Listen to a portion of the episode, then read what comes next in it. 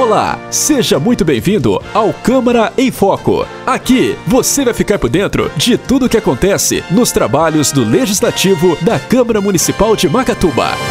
A 45ª sessão legislativa da Câmara Municipal de Macatuba, que ocorreu no dia 20 de fevereiro de 2020, teve como foco a falta de pagamento de insalubridade para os dentistas. O primeiro vereador a subir à tribuna foi Lazão, que falou sobre a situação da tubulação que está sendo construída para abastecer as casas populares. E também queria dizer aqui a tubulação do CDHU, o engenheiro, o fiscal, o secretário que está olhando isso daí, descer lá, porque a tubulação a gente desceu no brejo lá para ver e a tubulação até onde fizeram lá, se der uma chuva, arranca tudo.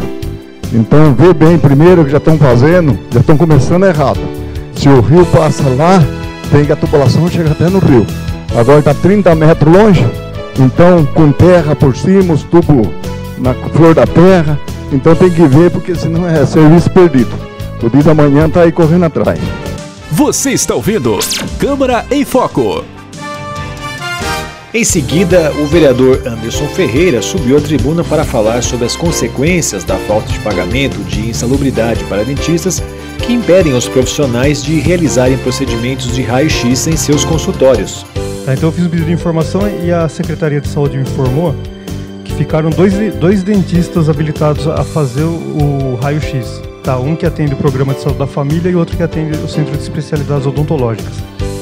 Qual que era a minha preocupação é, nesse assunto? Quando, quando o paciente está em, em, consulta e o dentista decide que precisa fazer o raio-x para confirmar um diagnóstico, se ele já está dentro do consultório e precisa ser feito e faz de imediato, é, eu acho que é, é mais assertivo, porque se precisa interromper a consulta, orientar esse paciente para ele procurar um outro profissional para fazer a, a, radiografia e depois retornar para a consulta, é, eu acho que a, a chance de alguns pacientes desistirem do, do tratamento é muito grande.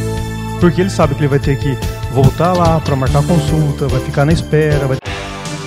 Você está ouvindo Câmara em Foco. Na sessão foram aprovados em única votação o projeto de lei de número 5 de 2020, que dispõe sobre o índice de revisão geral das remunerações dos servidores públicos municipais e da sua autarquia no exercício de 2020 e o projeto de lei de número 6 de 2020, que fixa o índice de revisão geral dos subsídios do prefeito, vice-prefeito e dos secretários municipais para o exercício de 2020. O projeto de lei número 9 de 2020, que fixa o índice de revisão geral dos subsídios do presidente e dos vereadores da Câmara Municipal de Macatuba para o exercício de 2020, também foi aprovado em única votação. Você está ouvindo Câmara em Foco. O pedido de informação de número 13, que requer informações sobre área pública constante na matrícula 12.022 do cartório de registro de imóveis de Perdeneiras, foi aprovado. Também foi aprovado o pedido de informação de número 14, que requer informações sobre o procedimento de cessão de insalubridade para servidores públicos.